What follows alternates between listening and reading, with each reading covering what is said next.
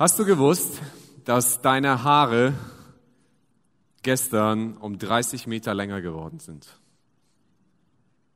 Hat wahrscheinlich keiner gemerkt, weil das ist ein ziemlich schleichender Prozess. Und zwar folgende Geschichte. Du hast durchschnittlich, hat der Mensch ungefähr 100.000 Haare auf dem Kopf. Und durchschnittlich wächst ein Haar 0,3 Millimeter. Das heißt, in drei Tagen ist es ein Millimeter. Und wenn wir jetzt 100.000 mal 0,3 machen, dann kommen wir auf 30 Meter. Das heißt, an einem einzigen Tag hat ein durchschnittlicher Mensch ungefähr immer 30 Meter mehr Haar auf dem Kopf. Markus hat diesen Wettkampf aufgegeben. Der will da nicht mehr mitmachen, der protestiert einfach gegen dieses Haarwachstum. Aber die alle anderen, die ihre Haare noch haben, die sind da noch voll unterwegs. Ähm, das andere ist, hast du gewusst, dass Ohren und Nasen dein ganzes Leben lang wachsen? Also ähm, eine Nase oder die Ohren wachsen im Jahr ungefähr 0,22 Millimeter. Das heißt, wenn du 80 Jahre alt bist, sind deine Ohren um zwei äh, Zentimeter gewachsen. Also das heißt, je älter wir werden, umso größer werden wir die Ohren. Hat vielleicht etwas damit zu tun, dass Menschen vielleicht immer tauber werden, wenn sie schlechter hören, wenn sie alt werden, dann müssen die Ohren dafür größer, weiß ich nicht. Aber auch die Nase, die wächst. Ich weiß nicht, wie man das berechnet hat und wie viele Studien man da durchgeführt hat, um das herauszufinden. Aber deine Nase ist ungefähr 0,8 Zentimeter, also 8 Millimeter länger, wenn du 97 Jahre alt bist, zu dem Jahr, wo du 30 Jahre alt warst. Also das heißt, in den 67 Jahren wächst deine Nase um 8 Millimeter. Keine Ahnung, wer sich die Mühe macht, so etwas zu berechnen und zu erforschen. Aber es gibt Menschen, die tun das. Ein anderes Fun Fact ist, äh, unsere Haut verliert jährlich drei Kilogramm an Hautzellen. Ja? Bedeutet, dass du pro Minute 30.000 Hautzellen verlierst, die sich auch natürlich neu nachbilden. Jetzt ungefähr im Laufe dieses Gottesdienstes hast du eine Million Hautzellen verloren. Stell dir bitte nicht vor, dass dein Nachbar das gerade neben dir auch gemacht hat. Ne? Das könnte sich gerade so eigenartig anfühlen, dass da so vielleicht zwei Millionen Hautzellen so um dich herum gerade irgendwie ihren Weg sich bahnen. Aber das ist nun mal die Realität und das ist das, was unser Körper kann. Das heißt, die äußere Hautschicht erneuert sich bei einem Menschen äh, im Schnitt äh, jeden Monat einmal komplett. Ja? Und so kommen wir auf drei Kilogramm Haut pro Jahr, die wir verlieren. Jetzt ratet mal, was unter eurem Bett rumliegt. Der größte Teil kommt von euch. Ja, also Hausstaub ist primär eigentlich vom Menschen selbst produziert. Aber es ist eigentlich faszinierend. Der ganze Körper ist ständig am Regenerieren, erst am Wachsen. Immer passiert irgendwelche Prozesse des Wachstums in uns. Und äh, eigentlich ist die ganze Welt so konzipiert, dass überall etwas wächst. Ständig. Die Jahreszeiten erinnern uns daran, dass immer etwas am Wachsen ist, dass etwas herauswächst. Ich wünschte mir, manche Dinge würden nie wieder nachwachsen wie Unkraut. Äh, aber so ist die Welt. Sie wächst. Und Gott hat diese Welt so gemacht. Und so wie der menschliche Körper eigentlich ständig irgendwie wächst, zwar nicht in die Höhe oder in die Größe, ähm, manche wachsen immer in die Breite, das kann passieren. Äh, hat Gott sich eigentlich auch den Menschen in seinem geistlichen Wesen gedacht, dass der Mensch eigentlich in, seinem, in, seinem, in seiner Nachfolge, in seiner Beziehung geistlich wächst. Wir haben letztes Jahr unsere Predigtreihe gehabt zum Thema Herzschlag. Und da ging es darüber, dass wir darüber nachgedacht haben, was ist der Auftrag Gottes für seine Gemeinde, für, für seine Kirche, für unsere Kirche. Und wir haben uns dafür mehrere Wochen Zeit genommen. Wir haben über unser Missionsstatement gesprochen, das wir hier gleich sehen, wo wir gesagt haben, und wir haben das einfach mit eigenen Worten formuliert, das, was wir in der Bibel als Auftrag finden. Wir helfen Menschen, einen nächsten Schritt in ihrer Beziehung zu Gott und Menschen zu gehen. Das heißt, wir sind eine Kirche, die unterwegs ist, nicht die stehen geblieben ist. Und wir wollen Menschen helfen, unterwegs zu sein, einen Schritt zu gehen in ihrer Beziehung zu Gott und in ihrer Beziehung zu Menschen. Um diese, diesen Auftrag zu erfüllen, haben wir uns als Leitungsteam in der Gemeinde gesagt, brauchen wir bestimmte Werte, die wir immer hochhalten wollen. Und wir haben uns für Kernwerte entschieden, die wir die nächsten paar Jahre äh, immer wieder vor Augen halten wollen, weil wir glauben, wir brauchen sie als Gemeinde, um unterwegs zu sein. Das eine ist, wir sagen, wir haben Gott Vertrauen. Bedeutet, wir beten und geben unser Bestes. Gott vertrauen ist nicht nur zu sagen, Gott macht sein Ding, sondern es ist zu vertrauen, dass Gott sein Ding mit uns zusammen macht. Bibel ernst nehmen. Wir richten unser Leben an der Bibel aus. Das ist unser Fundament. Das ist das, worauf wir bauen. Zu sagen, wir brauchen Orientierung und die bekommen wir aus der Bibel immer wieder bei entscheidenden Fragen in unserem Leben. Beziehungen leben. Wir leben und wachsen in Beziehungen. Wir sind davon überzeugt, dass Gott den Menschen nicht fürs Alleinsein gemacht hat dass Jüngersein zusammen immer viel besser ist, als allein unterwegs zu sein. Deswegen leben wir Beziehungen. Relevant sein. Wir wollen Kirche für diese Welt sein. Wir wollen nicht nur für uns existieren, einen schönen Kuschelclub bilden und so sagen, schön, dass wir uns alle wohlfühlen, sondern sagen, nein, wir sind Kirche für unsere Umgebung. Wir sind Kirche für die Menschen in unserem Umfeld. Äh, wir sind ein Leuchtturm in unserer Zeit und unserer Umgebung. Stetig wachsen. Ähm, wir äh, als Kirche gehen wir mutig voran. Ja, wir, wir möchten Neues wagen, wir möchten Dinge auch riskieren und ausprobieren, weil wir wollen und glauben daran, dass wir eine wachsende Kirche sind, dass Menschen zum Glauben kommen und vorankommen. Dankbar feiern, wir lieben, äh, wir feiern Gott und das Leben. Wir sind davon überzeugt, dass Feiern etwas Schönes ist und dass wir Gott feiern wollen, dass Gott sichtbar wird und dass wir auch das Leben feiern dürfen, über das freuen dürfen, was Gott uns in dieser Welt geschenkt hat. Und heute wollen wir über den Wert stetig wachsen nachdenken. Stetig wachsen ist äh, ja so ein Ding, wo ich glaube, dass die meisten irgendwo dahinter stehen. Wer, wer glaubt, dass unsere Kirche stetig wachsen sollte? So, freut mich für alle, die irgendwo eine Überzeugung da drin haben. Ich sage euch, was, das, was die Herausforderung ist. Wenn wir stetig wachsen angucken, dann haben wir, sagen wir, wir sind eine Gemeinde, die wachsend sein will. Jetzt äh, bedeutet Gemeinde sind, sind 750 Menschen plus Besucher und Leute, die unsere Gemeinde besuchen. Das ist alles Gemeinde bei uns hier vor Ort. Wie kann Gemeinde eine wachsende Gemeinde sein? Und ich möchte mit euch heute ähm, auch über, über unser persönliches Leben sprechen. Um, um eine wachsende Gemeinde zu sein, brauchen wir eine Kultur, in der wir wachsen. Und wir glauben, dass wir eine beziehungsorientierte Jüngermacherkultur brauchen. Das heißt, dass wir in Beziehungen leben, wo wir Menschen helfen, ihren nächsten Schritt zu gehen, wo wir Menschen zu Jüngern machen. Das, äh, was bedeutet das, dass wir so eine Kultur brauchen? Kultur ist ein Wort, äh, das bedeutet, äh, dass der größte Teil einer Gesellschaft äh, einer, also einer Gruppe von Menschen eine Überzeugung, eine Vision, einen Wert teilt, wo wir sagen, das ist uns wichtig. Also zum Beispiel, wenn wir sagen würden, wir wollen eine, eine, eine gastfreundliche Gemeinde sein, dann reicht es nicht, dass wir Leute haben, die wir für einen Dienst abgestellt haben, Menschen zu begrüßen und dass Pastoren die neuen Leute begrüßen, sondern dass eine gastfreundliche Gemeinde sind wir, wenn der größte Teil von uns sagt, ich möchte gastfreundlich sein. Ich möchte neue Leute willkommen heißen. Ich möchte nicht nur einfach hinkommen und sagen, ich bin für mich da und dann ist gut, sondern nein, ich bin dafür mitverantwortlich, Gäste zu begrüßen, offen und ehrlich zu sein. Wenn wir sagen, wir wollen eine wachsende Gemeinde sein und wir haben so eine beziehungsorientierte Jüngermacherkultur, bedeutet das, was ist mein Part da drin? Weil ich muss das mitteilen. Das heißt, ich muss selber ein Jünger sein und andere zu Jüngern machen. Das heißt, ich muss selber geistlich wachsen und anderen dabei unterstützen, geistlich zu wachsen. Ich möchte heute mit euch darüber nachdenken, was es bedeutet, für mich geistlich zu wachsen. Das Prinzip des Wachstums finden wir in der ganzen Bibel. Immer wieder taucht es immer wieder auf. Gerade in den, in den äh, Briefen, die wir äh, haben oder bei Jesus taucht das Prinzip des Wachstums immer auf. Beispielhaft habe ich mal einen Vers mitgebracht aus 1. Thessalonicher 3. In 1. Thessalonicher 3 heißt es, der Herr lasse eure Liebe zueinander und zu allen Menschen wachsen und überströmen, sodass sie so stark wird wie unsere Liebe zu euch. Er mache euch innerlich stark, damit ihr vor unseren Gott und Vater in äh, untadeliger Heiligkeit dasteht, wenn Jesus unser Herr mit all seinen Engeln kommt. Amen. Also Paulus kommt hier so zum Schluss und hat nochmal so einen Wunsch für die Gemeinde und sagt, ey, ich wünsche euch primär zwei Dinge. Das eine ist, dass ihr in der Liebe wächst, zueinander und zu allen Menschen. Also nicht nur in der Gemeinde sich lieb haben, alle Menschen lieb haben alle Menschen zu lieben und dass ihr in eurer Beziehung zu Gott wächst, ne? dass ihr vor ihm dasteht, untadelig, heilig. Das ist mein Wunsch für euch. Und das ist das, was wir sagen, Schritt auf Gott zuzugehen und Schritt auf andere Menschen zuzugehen. Wir lieben Gott, wir lieben Menschen. Und dann macht Paulus etwas Interessantes, wenn er hier über den Schritt auf Menschen zuspricht und sie zu lieben. Dann sagt er, wir machen das schon. Ne?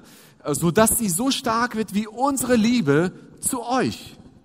Paulus sagt so, wir haben, wir sind diese Reise schon gegangen, Menschen zu lieben. Und wir wünschen euch, dass ihr diese Reise mitgeht, die wir schon gegangen sind. Und wenn Paulus das sagt, dann kann das so, ah, Paulus, du bist aber ziemlich selbst überzeugt von dir, was das bedeutet. Und Paulus ist nicht selbst überzeugt, sondern er weiß, was es ihn gekostet hat. Paulus ist ein Missionar gewesen, der unterwegs war, der gesteinigt wurde, der ausgepeitscht wurde, mehrfach, der im Gefängnis gesessen ist, der Hungersnot gelitten hat, Schiffbruch erlitten hat und alles Mögliche und das, weil er Menschen liebt. Und er sagt, ich bin auf dieser Reise, Menschen zu lieben und ich wünsche mir für euch, dass ihr genauso diese Reise macht, wie wir sie, und er spricht hier für sein Team, das mit ihm unterwegs ist, auch gemacht hat. Liebe ist das größte Konzept Gottes. Jetzt kann ich ziemlich viel über geistliches Wachstum reden und ich werde heute auch viel darüber reden. Tatsächlich könnten wir wochenlang darüber predigen. Wenn ich all, alle Bibelstellen raussuchen würde, die mit geistlichem Wachstum zu tun hat, dann könnten wir das ganze nächstes Jahr eine Predigtreihe darüber machen. Das ohne Probleme wenn wir alte Bibelstellen einzeln angucken würden. Aber was ich heute mal machen möchte, ist mal geistliches Wachstum im Gesamtüberblick anzugucken. Persönliches geistliches Wachstum. Und zwar äh, habe ich das in einem Artikel von John Ortberg gefunden, der sich mal die Mühe gemacht hat, so geistliches Wachstum in der Bibel im Neuen Testament zu untersuchen und ist zu zehn Thesen gekommen, zehn, zehn äh, zehn Aussagen über geistliches Wachstum, wo er sagt, diese Dinge sind notwendig. Die erste Aussage ist, geistliches Wachstum ist für Christen essentiell und nicht optional. Ne? Manche Menschen kommen zum Glauben und haben so eine Haltung, naja, mit Jesus unterwegs zu sein, das ist so nice to have. Jetzt bin ich ja gerettet, ich bin für den Himmel bereit, alles gut, alles erledigt, das reicht mir und sie wollen gar nicht mehr. Das heißt, Errettung ist sicher, aber der Rest ist gar nicht so wichtig. Da ist die Bibel ziemlich klar, dass das nicht Gottes Idee ist.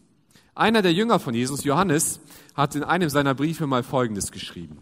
Wer sich hingegen nach Gottes Wort richtet, den hat die Liebe Gottes von Grund auf erneuert. Und hier spricht er von dieser Entscheidung, diesem neuen Leben in Jesus.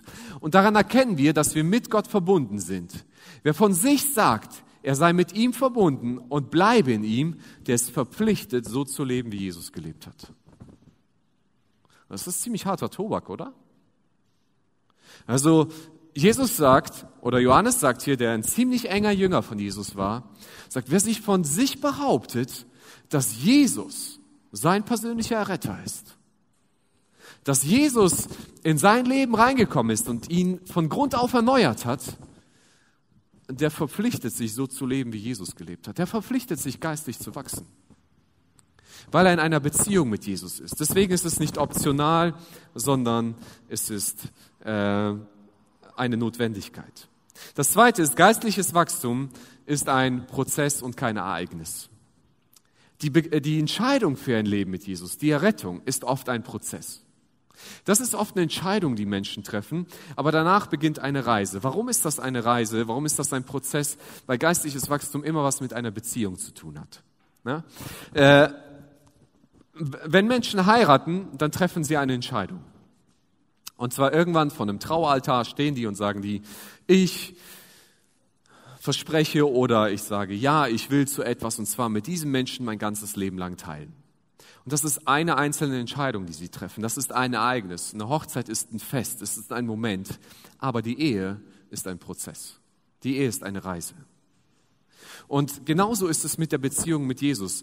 Äh, wir, wir entscheiden uns für eine Beziehung mit Jesus und nicht nur für die Errettung. Wir entscheiden uns, dass Jesus in unser Leben reinkommt und dass er uns hilft, Schritte zu gehen in diesem Ereignis oder in diesem, in diesem Prozess. Ich war in meinem Leben schon auf vielen Konferenzen, auf Schulungen, auf Seminaren. Ich habe gute Bücher gelesen, ich war auf tollen Predigten, äh, äh, habe tolle Predigten gehört und so weiter, Hörbücher gehört. Und all diese Dinge haben mich irgendwo inspiriert, korrigiert und motiviert. Und ich bin manchmal von, von Konferenzen so als schwebend rausgegangen, weil ich dachte, boah, das ist so gut, das bringt mich weiter. Aber ich sage euch eins, es hat nichts verändert, wenn ich nicht in meinem Alltag immer wieder Entscheidungen getroffen habe. Ich war auf Konferenzen, da bin ich total motiviert rausgegangen, dachte, das wird mein Leben verändern. Und dann bin ich in die Woche reingekommen und Montag war ich noch ein bisschen begeistert. Am Dienstag war der Alltag wieder voll da und am Mittwoch habe ich schon vergessen, was ich am Wochenende gehört habe. Und es hat nichts verändert. Aber es gab Dinge, wo ich mich für etwas entschieden habe und die Prozesse bei mir ange, angetriggert haben, wo ich gesagt habe, das will ich regelmäßig machen. Und diese Dinge haben mein Leben verändert. Deswegen ist es ein Prozess und kein Ereignis. Geistliches Wachstum ist Gottes Arbeit und erfordert, erfordert aber mein Engagement.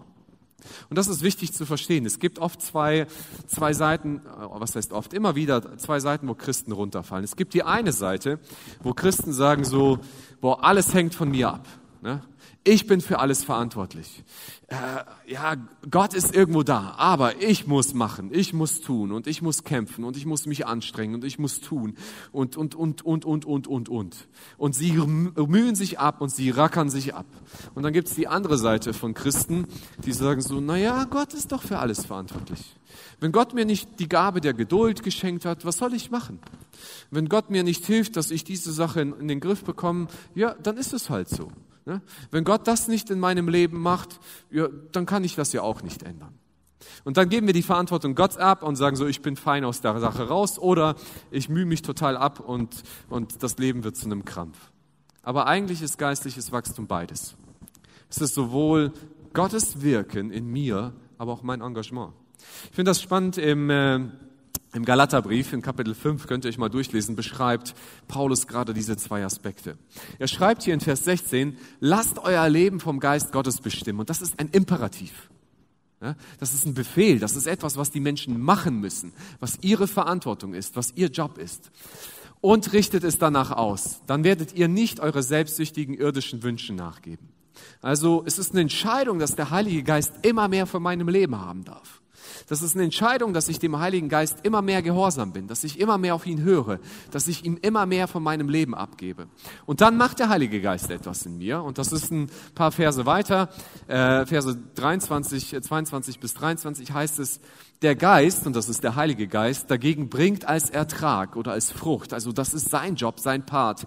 Wenn ich mich von ihm leiten lasse, dann bringt er etwas in mir hervor. Und das sind die, die, die Dinge, die dann dann passieren. Liebe, Freude, Friede, Geduld, Güte, Großzügigkeit, Treue, Freundlichkeit, Selbstbeherrschung.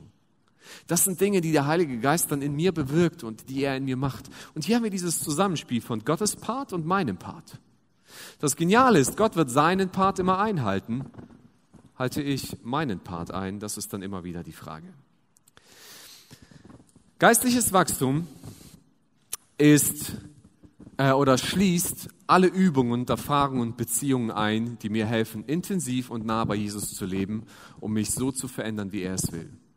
Also geistliches Wachstum ist nicht nur eine einzige Sache oder zwei Sachen. Manchmal sind wir Christen so simple und stupid gestrickt, dass wir glauben, wenn ich das und das mache, dann läuft alles. Ne? Und wir reduzieren den Glauben auf ein paar Sachen runter. Es gibt mehrere geistliche Disziplinen, also Dinge, die wir regelmäßig machen sollten, die uns helfen, in der Beziehung mit Jesus zu stehen. Das ist die Bibel zu lesen, das ist zu beten, das ist zu spenden, zu fasten, den Sabbat zu halten. Also das heißt, auch einen Tag für Gott zu heiligen, Stille zu üben oder zu dienen, mitzuarbeiten, Gemeinschaft, in Beziehung mit anderen unterwegs zu sein, Lobpreis, Gott zu anbeten, Abendmahl, wo wir uns an unsere Beziehung mit Gott erinnern, Sünden bekennen, Genügsamkeit und da sind bestimmt noch mehr Sachen, die dabei sind. Manchmal kommen wir hin und sagen, ja, wenn ich diese drei Sachen gemacht habe, dann bin ich ein guter Christ und das reicht schon aus. Nein, das reicht eben nicht aus. Das ist manchmal Einseitigkeit. Ähm, ich weiß nicht, wer von euch Kraftsport gemacht hat oder das gerne macht. So, es gibt so im Kraftsport ähm, oft so Lieblingsübungen und Nicht-Lieblingsübungen. Ich trainiere auch gern ab und zu mal, wenn ich, wenn ich dazu komme. Und es gibt, wenn ich trainiere, so paar Übungen, die mache ich total gern. Da habe ich voll Bock drauf. Und es gibt so Übungen, da habe ich gar keinen Bock drauf. Und es gibt so ein Sprichwort im Fitness, das heißt, never skip your leg day. Ne? Also lass niemals dein Beintraining aus, weil am Ende könntest du so aussehen. Ne? So, Riesenmuskeln oben, ganz dünne Beinchen. Ja. Das Problem ist, das sieht zwar vielleicht mit einer guten Hose ganz okay ist, aus, aber hilft dir bei vielen Sachen nicht weiter. Ich habe einen Freund gehabt, der ist zum Arzt gegangen wegen Rückenschmerzen und er hat Sport gemacht. Und der Arzt hat ihn gefragt, was machst du denn für einen Sport? Und er sagt, ja, Bizeps, Bauchmuskeln und Brustmuskeln. Er sagt, ja, kein Wunder, dass du Rückenschmerzen hast, weil wenn du deinen Rücken nicht trainierst, der all diese Muskeln unterstützen soll, dann kriegst du Schmerzen. Aber wir sind manchmal so, dass wir so geistliche Übungen äh, gern die machen, die uns leicht fallen. Ne? So, ach, Bibellesen ist nicht so mein Ding. Das, ist, das fällt mir total schwer. Ja, das, das können andere machen. Ich bin, ah, Lobpreis ist meine Sache. Ne? Ich liebe Lobpreis. Ich kenne einen Umkreis von 100 Kilometern jeden Lobpreisabend, der hier irgendwo stattfindet. Und wenn ich im Lobpreis bin, dann bin ich total aufgebaut und ich, ich spüre Gottes Nähe und so weiter. Und ich glaube dir das auch ehrlich. Aber das ist nur eine einseitige Sache. Lobpreis ist nicht alles, woraus eine Beziehung besteht. Dann gibt es die Leute, die sagen, ey, Disziplin ist nicht so schwer für mich. Ich habe sowieso jeden Morgen Routine. Ich stehe auf um 6 Uhr morgens, dann ist der Kaffee da, dann schmiere ich mir mein Brot, dann schlage ich die Bibel auf, dann lese ich ein Kapitel, dann bete ich, dann gehe ich zur Arbeit und fertig. Aber Spenden, ja, Spenden fällt mir schwer. So, ich, ich, ich bin so ein Kontrollfreak. Ich mag nicht mein Geld abgeben und vertrauen müssen, sondern ich mag lieber alles unter Kontrolle zu halten. Und Gott, Gott braucht sowieso nicht mein Geld. Wenn Gott will, dann kann er sowieso genug Geld machen, was er, was er haben will. Also habe ich so meine Probleme damit. Und andere sagen so, Mitarbeit in der Gemeinde, boah, das macht so Bock. Ich gehe so gerne hin in die Gemeinde. Ich, äh, ich arbeite damit, ich mag das Abhängen mit den Leuten, ich, ich engagiere mich und ich bin dreimal die Woche und arbeite mit und so weiter. Aber beten, ja, beten können andere machen. Beten fällt mir schwer. Habe ich keine Lust so drauf. Aber geistlichen Leben, äh, geistliches Wachstum passiert nicht, indem ich nur in einer Sache gut bin, sondern ich brauche irgendwo ein Gleichgewicht in diesen Dingen, dass ich wachsen kann und dann vorankommen. Und wisst ihr, was wir dann manchmal machen ist, und das habe ich schon erlebt, manche Christen kommen in ihrem Leben nicht voran. Die haben entweder eine Lieblingssünde oder eine Charakterschwäche oder eine schwere Situation und die versuchen das dann durch Bibellesen und Beten zu lösen. Ne, weil das ist oft die klassische Antwort. Lies die Bibel, bete, dann löst sich alles. Und dann kommen die manchmal so ins Gespräch mit mir und ich frage so, ja, wie gehst du denn damit um? Ach, weißt du, ich lese schon in der Bibel und ich bete regelmäßig, aber es klappt nicht. Und ich frage frag mich dann, ja, woran könnte es dann liegen? Und wisst ihr, was manche Christen dann machen? Sie ver, verdoppeln ihre Anstrengung. Ich habe mal einen guten Satz gelesen, der hieß, wenn ich mein Ziel auf dem bisherigen Weg nicht erreichen kann und, es deswegen meine, und deswegen meine Anstrengungen verdopple, ist das Fanatismus und kein Glaube. Ja? Also wenn ich ein Problem habe und dann komme ich und bete noch mehr und sage, Jesus, ich bete und hilf mir und mach und ich mache das und das Problem löst sich immer noch nicht und dann kann ich einfach frustriert sein und sagen, ja, das funktioniert alles mit dem Glauben nicht. Ne? Ich gebe euch mal ein Beispiel. Vielleicht ist hier jemand, der Probleme hat mit Pornografie oder so. Ne? Und sagt so, ich bete die ganze Zeit, Jesus, und ich komme zu dir. Und Jesus sagt, ey, mein Freund, das hilft dir nicht, dass du die ganze Zeit nur betest und vielleicht Stunden auf deinen Knien verbringst. Weißt du, was ich von dir eigentlich will, ist, dass du mal drüber nachdenkst, wie du mit Medien umgehst. Und vielleicht ist dein Umgang mit Medien das größere Problem und nicht dein Gebetsleben. Und guck mal, dass du vielleicht diese Sache in deinem Leben in Ordnung bringst und dann wirst du sehen, wie andere Dinge sich vielleicht von, von, von selber mitlösen können. Und dann gibt es Leute, die sagen, Gott, ich will dir vertrauen und ich will vertrauen können und so weiter. Und ich will mein Leben ganz dir geben und ich möchte abhängig von dir sein. Und ständig leben sie mit einer Angst und Sorge und sie, sie merken, wie diese Angst sie gefangen hält und so weiter. Und Jesus sagte, ja, lern doch, geh doch mal Schritte des Vertrauens. Fang doch mal einfach mal an zu spenden. Und vertrau doch mal, dass ich für dich sorgen werde. Aber nein, wir, wir versuchen das dann mit Beten oder Bibellesen zu lösen. Bloß weil wir diese Dinge dann vermehrt tun, lösen sich manche Sachen nicht in unserem Leben auf, sondern es geht nicht nur darum, dass wir mit Anstrengung und Krampf da dran gehen, sondern wir müssen uns fragen, was bringt mich weiter? Ich sage euch ganz ehrlich, manchmal kommen wir nicht von alleine drauf. Und deswegen gibt es Beziehungen und Gemeinschaft. Deswegen sind wir gemeinsam unterwegs, damit andere mir manchmal helfen können zu sehen, was ist dran für mich zu tun. Und da kommen wir zum nächsten, äh, das kommen wir gleich nochmal drauf. Eine andere, eine andere Sache, die geistliches Wachstum ausmacht, ist, geistliches Wachstum ist kein Teilziel. Gott ist nicht nur an meinem geistlichen Leben interessiert, sondern an meinem gesamten Leben mit allem drum und dran. Das ist auch so etwas, was ich aus meinem Leben kenne und auch schon Leben vieler anderer gesehen habe. Das ist so, wir kommen hin und äh, wir, äh, wir haben so eine Haltung von, Gott, ich gebe dir 30 Minuten meines Tages. Ne? So, ich investiere in dich. Ne? Gott, ich schenke dir meine wertvolle Zeit. Bist du, sind wir uns eigentlich bewusst, dass Gott sich Zeit für uns nimmt? Ne? Und nicht umgekehrt?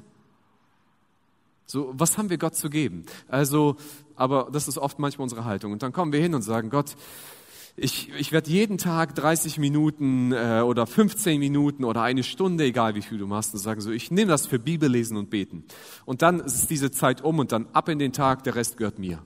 Die anderen 23,5 Stunden, mit denen kann ich tun und lassen, was ich möchte.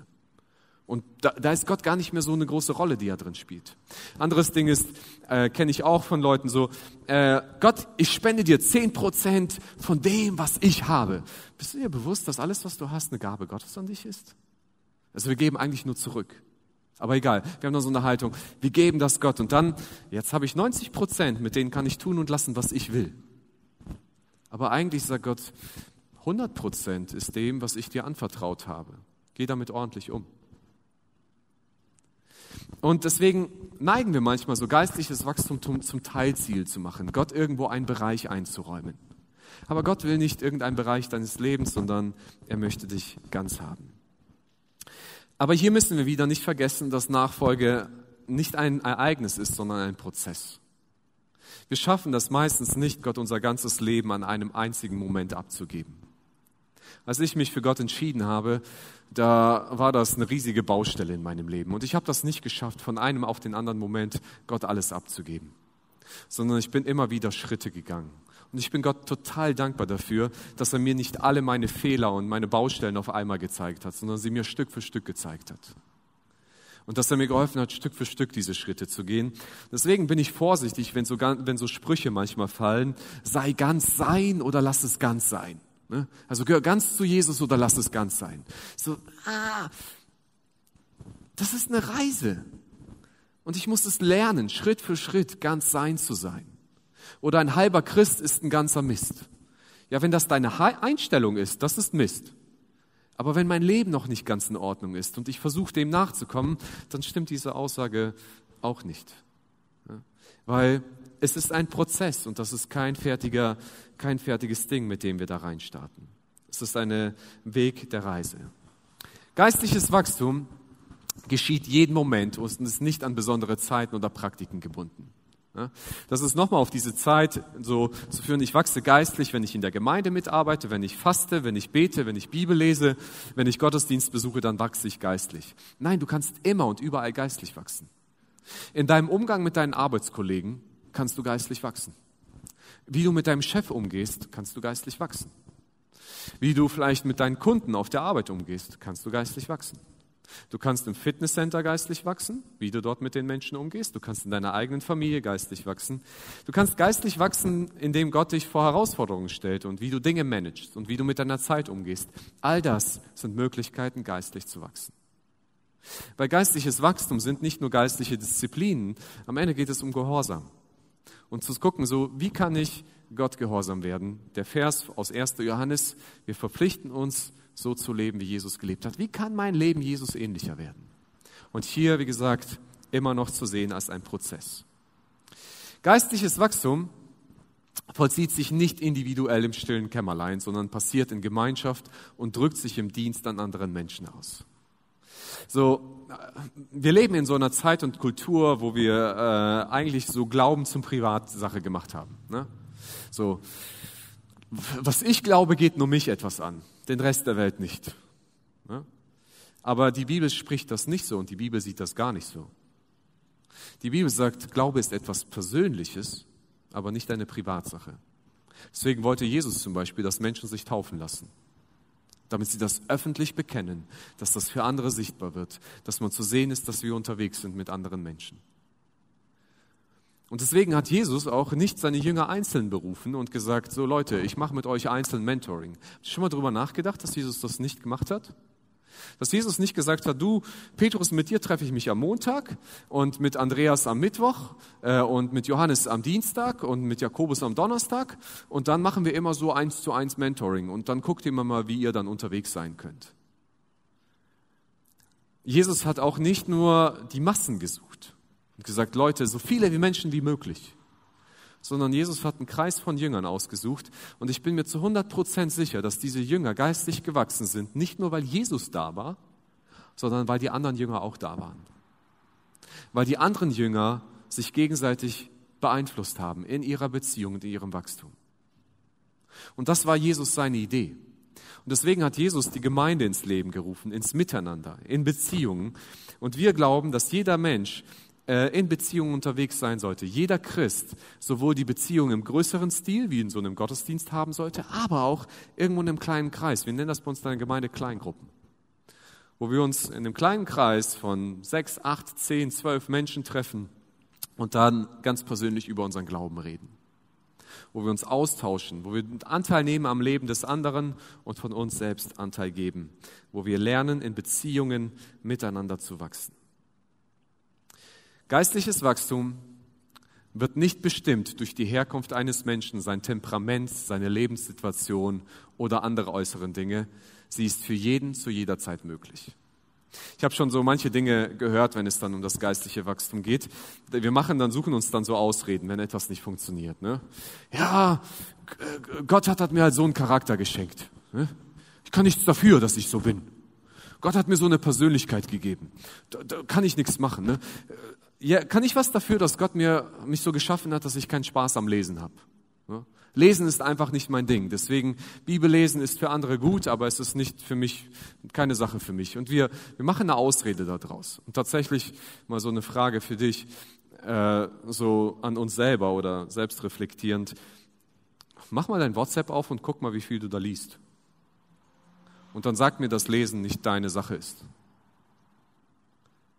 Ja, manchmal ist es eine andere Sache, so ein, so ein Bibeltext zu lesen, ist herausfordernd. Und dann gebe ich dir ein Geheimnis mal mit, das ist richtig cool. Du lebst heute in einer Zeit, wo du die Bibel einfach vorlesen lassen kannst. Und dafür brauchst du nicht einen Knecht in deinem Zimmer, dafür gibt es Apps ja? oder YouTube. Und dann kannst du einfach vorlesen lassen. Du musst nicht mal selbst lesen, aber was du machen musst, ist, du musst Aufmerksamkeit schenken. Und zwar, du musst aufmerksam hinhören, weil Gott möchte zu dir sprechen. Ah, Aufmerksamkeit, das ist eigentlich das Problem, worum es geht. Ja? Liebesbriefe zu lesen ist keine große Kunst für uns. Aber Gottes Wort zu lesen wird auf einmal zur Herausforderung. Und wir machen dann manchmal so Dinge, ja, ach, äh, wir Spanier, wir Deutschen, wir Ukrainer oder Russlanddeutschen, bei uns ist das halt so.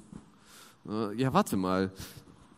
Ist Jesus gekommen und hat gesagt, bei denen funktioniert das Evangelium und bei denen funktioniert es halt nicht? Nein. Jesus ist gekommen und sagt, das, was ich euch als gute Nachricht gebracht habe, funktioniert bei jedem. Und ja, ich gebe zu, es ist manchmal ein Kampf. Delta hat das im Lobpreis den Vers schon zitiert. 1. Timotheus 6, Vers 12 heißt es, kämpfe den guten Kampf, der zu einem Leben im Glauben gehört und gewinne den Siegespreis, das ewige Leben, zu dem Gott dich berufen hat. Erinnere dich immer wieder daran, dass du dich, für, äh, dass du dich vor vielen Zeugen klar und offen zu deinem Glauben bekannt hast. Das ist wahrscheinlich, wo es um die Taufe geht, ne? wo du deinen Glauben vor vielen Menschen öffentlich bekannt hast. Denk daran. Und er sagt, Timotheus, manchmal ist Nachfolge ein Kampf. Und ich kann von meinem Leben sagen, manchmal ist Nachfolge das Beste, was es gibt wo ich mich so wie auf Wolke 7 fühle und denke so, das ist so genial, mit Jesus unterwegs zu sein. Das tut so gut, das fühlt sich so gut an. Und dann habe ich manchmal Momente, wo ich denke, Jesus, echt jetzt, das soll ich machen?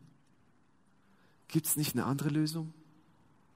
Und Jesus sagt, Victor, du musst deine Komfortzone verlassen, wenn du wachsen willst. Und wenn du nicht bereit bist, diese Komfortzone zu verlassen, dann wird nichts passieren. Dann sage ich, okay, wenn du willst, dann mache ich das. Leider mache ich es nicht immer, aber immer wieder. Und ich probiere es und ich versuche diesen Weg zu gehen. Wachstum ist immer etwas, was uns auch was kostet. Geistliches Wachstum kann bei jedem Menschen anders aussehen, denn jeder Mensch ist einmalig und hat seine eigenen Bedürfnisse, seinen Rhythmus und seine Besonderheiten. Ich liebe dafür Gott. Gott ist kein Gott der Schablonen. Gott hat nicht irgendwie die Schablone gemacht und gesagt, hier, Markus, da musst du reingequetscht werden, das musst du machen und das musst du bitte so machen. Sondern Gott ist individualistisch mit uns. Und Menschen sind unterschiedlich. Äh, es gibt manchmal so die Haltung, ja, ein guter Christ liest jeden Morgen die Bibel. Und äh, wenn du es nicht morgen, morgens machst, dann stimmt irgendwas nicht. Weil meine Erfahrung war, wenn ich morgens die Bibel gelesen habe, dann bin ich immer mit Gott durch diesen Tag gegangen. Also, aber ich habe mal jemanden gehört, der sagte von sich, ich bin so ein Morgenmuffel, nicht mal Gott hätte Lust, Zeit mit mir morgens zu verbringen. Ja? Und ich verbringe lieber, lieber Abendszeit mit Gott. Und ich nehme mir Abendszeit bewusst mit Gott zu verbringen. Ich habe das eine Zeit lang in meiner Mittagspause immer gemacht. Ich sage, das ist die beste Ta Zeit am Tag, die ich habe. Mittagspause, wenn kein Mensch etwas von mir will, mich zurückzuziehen, meine Bibel aufzuschlagen und zu sagen, so, ich verbringe Zeit mit Jesus. Und das kann bei jedem anders aussehen. Der eine sagt, das Beste ist, wenn du in, auf Knien betest. Das ist Gott würdig, das möchte Gott. Das ist so, was wir in der Bibel finden. Ich will dir etwas verraten, wir finden alle möglichen Gebetshaltungen in der Bibel. Von kniend zu liegend zu stehend, alles Mögliche, von sitzend. Und Menschen haben unterschiedlich gebetet. Der eine sagt, meine beste Zeit ist es, wenn ich auf Knien bete, und der andere sagt, meine beste Gebetszeit ist, wenn ich raus aufs Feld gehe, in den Wald gehe und beim Spaziergang mit Gott rede. Das ist meine allerbeste Gebetszeit. Das ist das Individuelle daran.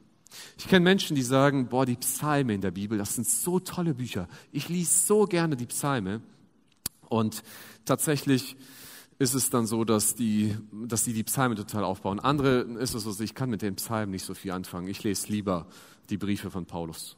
Klare Struktur, klare Anweisung, ich weiß, was ich zu tun habe. Das ist meine Reise. Und deswegen ist das bei jedem unterschiedlich.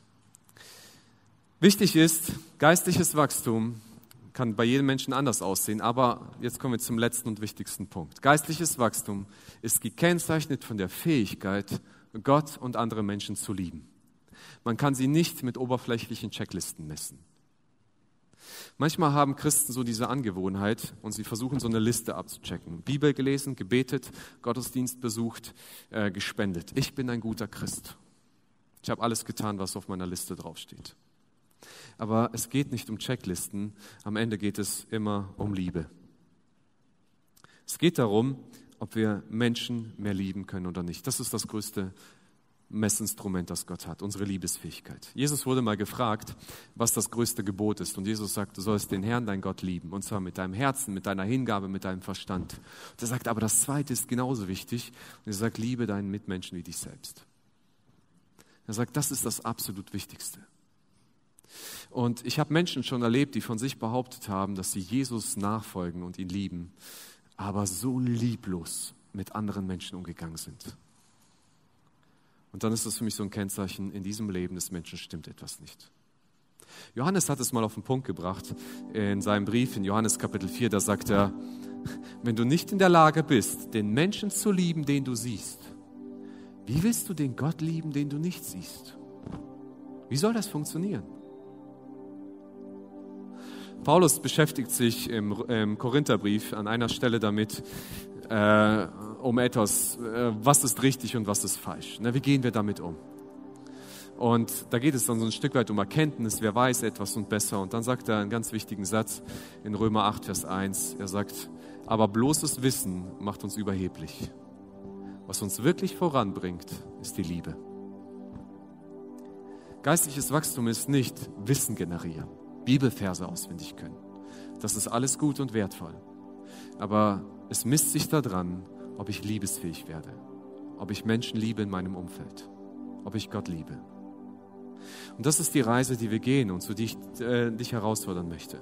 Paulus ist so radikal und das ist nicht nur Paulus, das ist Jesus so radikal da drin, dass er einige Kapitel weiter im Korintherbrief schreibt, Kapitel 13. Er sagt, wenn du Tote auferwecken könntest, wenn du prophetisch reden könntest, wenn du Krankheiten heilen könntest und du hättest keine Liebe für die Menschen, und für Gott, dann ist das alles nutzlos, was du tust. Keine Bedeutung. Das ist schon ziemlich heftig. Deswegen ist Gottes Einladung, geistliches Wachstum hat das Ziel, dass wir liebesfähig werden. Gott hat dich eingeladen zu wachsen und ich möchte diesen Gottesdienst mit zwei Fragen beenden. Die eine ist, wachse ich noch in meiner Beziehung zu Gott und meinem Nächsten? Oder stagniert das Ganze. Da tut sich nichts mehr. So einfach Stillstand. Ich habe gelernt, mit meinem Zustand mich abzufinden. Ich vegetiere irgendwo vor mich hin. Vielleicht ist dein geistliches Wachstum so ein Krampf, in dem du gerade drin steckst. Du sagst, ich kriege diese Dinge nicht geregelt, mit dem Bibellesen klappt es auch nicht, das löst es nicht, das Beten auch nicht, also lasse ich das auch noch sein, hat alles keinen Sinn. Vielleicht gehst du sogar Schritte zurück Und ich kenne das aus meinem Leben, wo ich wirklich Schritte zurückgegangen bin. Weil ich einfach gerade dachte, ich habe ich hab einfach keinen Bock gerade drauf. Aber ich habe immer gemerkt, das tut mir nicht gut. Wo stehst du auf deiner Reise des Wachstums? Und wenn du nicht wächst, was sollte ich ändern? Was ist mein nächster Schritt? Ist es eine Kleingruppe zu suchen? Ist es wieder zu sagen, ich möchte mit meinem Bibellesen wieder anfangen? Ich möchte meine Reise mit Jesus gehen. Ich möchte meine Schritte gehen. Gott fordert dich raus. Sei unterwegs. Er macht seinen Part, mach du deinen Part. Amen.